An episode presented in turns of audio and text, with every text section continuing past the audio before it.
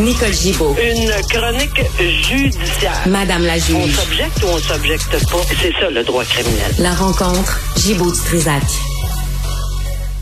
Nicole, bonjour. Bonjour, Benoît. Bonjour. Euh, écoute, euh, d'abord, euh, cet homme, euh, le, petit pit de trois ans là, qui reçoit une balle, est-ce qu'on a des précisions sur ce qui s'est passé?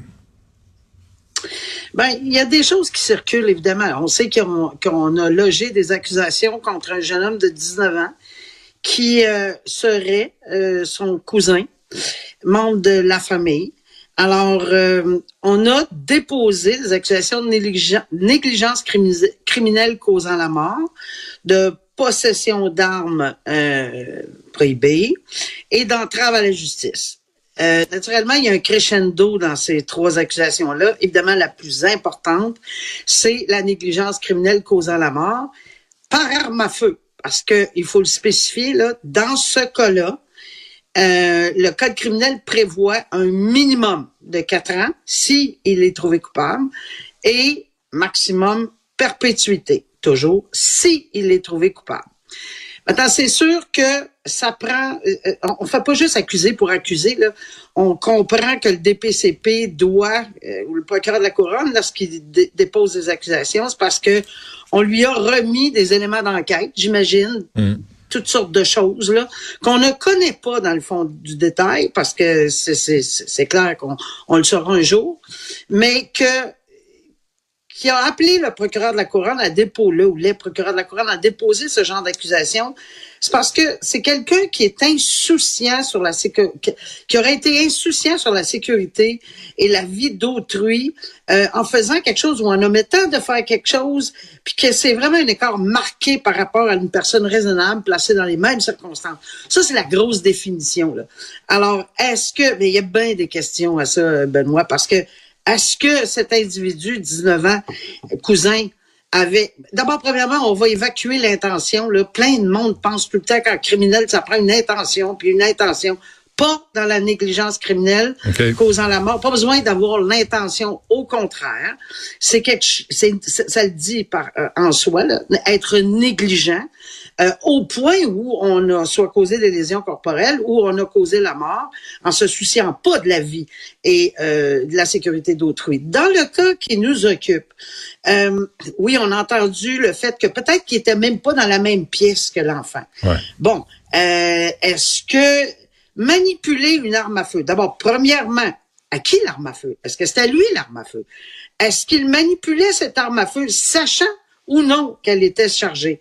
Est-ce qu'il l'a trouvée en dessous d'une table? Est-ce que c'est qui? C'est quoi? Ben oui. Qu'est-ce qu'il faisait avec l'arme à feu? Est-ce qu'il la regardait tout simplement et disait, ben voyons donc, est-ce que c'est Mais c'est ce pas, excuse-moi, euh, mais c'est pas un rouleau à pâte, là. C'est pas un rouleau à pâte, là. C'est une, une arme à feu. Comment ça qu'il y avait une arme à feu dans cette maison-là? Et comment ça que ce jeune-là. savait Ben oui. Mais est-ce qu'ils savaient? Parce qu'il y a des armes qui sont tellement identiques, on le sait, euh, qui ressemblent à quelque chose de... Mais, en tout cas, euh, là, il y a, il y a clairement... C'était chargé, clairement, là. À moins qu'on ait une démonstration que et que la preuve va révéler qu'on l'a chargé. Ouais. Écoute, il y a tellement. J'ai une de question pour toi, euh, Nicole, là-dessus. J'entendais, j'entendais qu'il y avait euh, les, on, on fouillait la rivière des Prairies là, pour retrouver euh, cette arme-là. Ça, ça va peser dans la balance? Oui, cette question-là m'est posée, puis cette, elle est tout à fait légitime, puis c'est une bonne question. Tout dépend de comment l'enquête va se dérouler, puis des témoins présents au complet, incluant d'autres membres qui ont qui sont pas accusés, là, parce que je sais qu'il y a deux autres personnes, de, dont une mineure, puis un autre parce qu'il y a un, un- un frère euh, jumeau, 19 ans. Euh, comment comment on va comprendre ce geste-là? Qui l'a posé, premièrement, avec l'accord de qui? Est-ce que c'est la personne qui est accusée de négligence qui s'est sauvée avec l'arme? Mais est-ce qu'il y a une panique euh, qui s'est insérée, considérant tout ce qui venait de se passer et qu'on panique? Parce que j'ai- déjà vu dans ma carrière des gestes posés absolument incompréhensibles, mais qui ont, qui, qui, qui ont été expliqués par une panique hors de l'ordinaire. Mais c'est sûr que si c'est pas le cas et si on a voulu dissimuler et c'est pour ça qu'on a une accusation de tentative de pas de tentative, mais d'entrave à la justice. Ouais. Parce que si clairement c'est une entrave à la justice, ben oui, ça va, ça va peser dans la balance. Mais disons que euh, c'est triste parce que le père qui est en Algérie, que j'entendais ce matin, euh, il en veut pas parce que c'est un membre de sa famille, mais c'est ceux qui se questionnent pourquoi il y avait une arme à feu, ça vient de où, comment, pourquoi, euh, pourquoi on manipulait ça? Si l'enfant était dans la chambre à côté, je dirais, Benoît, c'est une chambre où il dormait, parce que s'il y a un petit un petit lit pour enfants à côté. je veux dire, même que tu es dans la chambre à côté, il faut y penser quand on manipule si on sait que c'est une arme à feu chargée. Mais qu'est-ce qu'il faisait avec une Euh, arme à feu? C'est ça. C'est il y a tellement de questions. Euh, tu sais, on n'a pas de, de de pistes encore. Euh, mais est-ce qu'il va admettre qu'il savait, c'est- Ouais. c'est- Est-ce que- qu'il savait que c'était une arme à feu? Est-ce qu'on sait si c'est une arme de poing ou c'est une arme de chasse ou euh, est-ce qu'on connaît la nature de J'ai pas l'arme? de, j'ai pas de, moi j'en ai pas de détails, mais euh, c'est une arme à feu euh, évidemment là, et qui encourt une peine minimale de quatre ans. C'est pour ça que je dis qu'avant d'aller jusqu'à déposer des accusations, j'ose espérer, ben pas j'ose, je, je pense que le DPCP, fort des renseignements qu'ils avaient, avec l'enquête, même si c'est rapide cette enquête-là, euh, c'est possible qu'il y avait assez de preuves pour déposer euh, une accusation. Je pense que oui, là, parce qu'ils l'ont fait. Donc, il y avait les éléments constitutifs de la négligence criminelle causant la mort qu'on vient de discuter ensemble. Alors, euh, de la négligence, euh, de, de l'insouciance, de la témérité, euh, ça, c'est très, très important qu'on ait ce contexte-là. euh, parce que qui, je sais que, écoute, on va s'entendre, là, il voulait pas la mort de cet enfant-là, Ben c'est clair. C'est Non, son mais, non, mais tu fais quoi avec une arme à feu sur toi? Qu'est-ce que ça. à faire? là?